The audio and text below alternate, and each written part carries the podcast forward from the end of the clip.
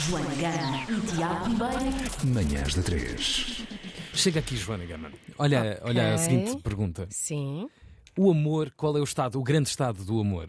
Como é que se concretiza para ti? Como é que é eh, antecipar um pouco as necessidades do outro? Viverem juntos e não sei o quê. Ah, tal, sim, tá, aquelas sim, coisas. sim, e O- casar, eh, e filhos, essas sim, coisas. não, co- Quer adotar dizer, eu qualquer coisa, interrogo-me- fazer qualquer coisa. Sim, eu inter- o que é que disseste? Adotar? algum- Adotar, adotar um animal, um- Ah, uma, uma instância de férias, eu não sei, podes adotar o que tu quiseres, Sim, uma pedra. Mas, mas já me casei, é um facto. Já me descasei também. Pronto, já fez spoiler.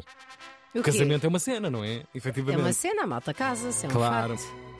E sabes que hoje, hoje mesmo, a partir de hoje, estão abertas, simbolicamente, claro, pela data em questão, as candidaturas para um evento que eu acho que é o evento dos casamentos em Portugal. Os casamentos de Santo António. Ah, pensava que era a feira do. não, não, da não, noiva. é Alvibeja. Sim, Isso Alvibeja. é, isso é pré-casamento, ok? Em fevereiro namoramos, em junho casamos. É mais ou menos esse o mote. A ficha de inscrição, o presente ideal para oferecer no dia de namorados, estará disponível nas lojas de hum, eh, Lisboa, de Alcântara Baixa, entre Campos Marvila e Saldanha. E quem nos conta tudo é o presidente da EGEAC, o Pedro Moreira.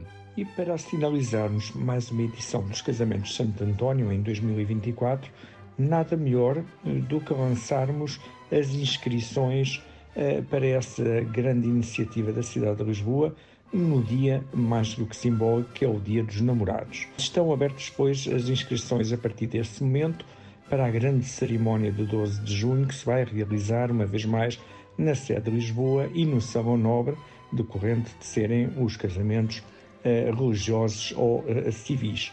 A ficha das inscrições eh, irão estar eh, patentes nas lojas de Lisboa de Alcântara, Baixa, Entre Campos, Marvila e Saldanha. Os pretendentes aos casamentos de Santo António podem assim preencher os seus requisitos previstos nas condições gerais da participação disponíveis através do site da própria EGEAC.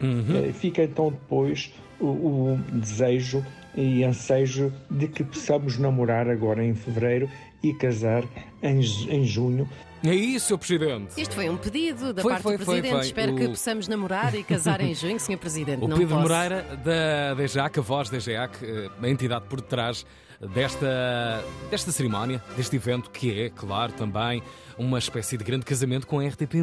Há muitos anos que, que o é transmitido pela televisão pública portuguesa. Que fofura. Sabes quando é que foi a primeira edição dos Casamentos de Santo António? É curioso este facto. 1958. Imagina tu, Eia. a primeira edição na Igreja de Santo António, unindo, na altura, 26 casais. Uma iniciativa que, na altura, tinha o patrocínio do Diário Popular.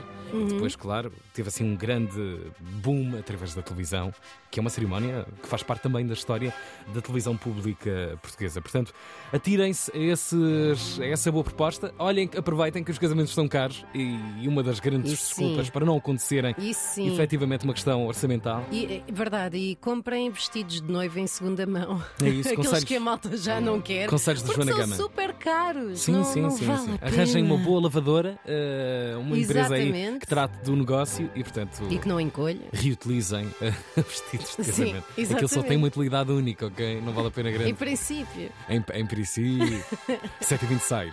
Casamento de Santo António, em junho. Vamos aos casamentos. Olha, era uma bela ideia lá estarmos. É? Ah, não adoramos o amor, então temos de Adoramos. testemunhar o amor. Está bem. Manhãs da 3. Agora no ar.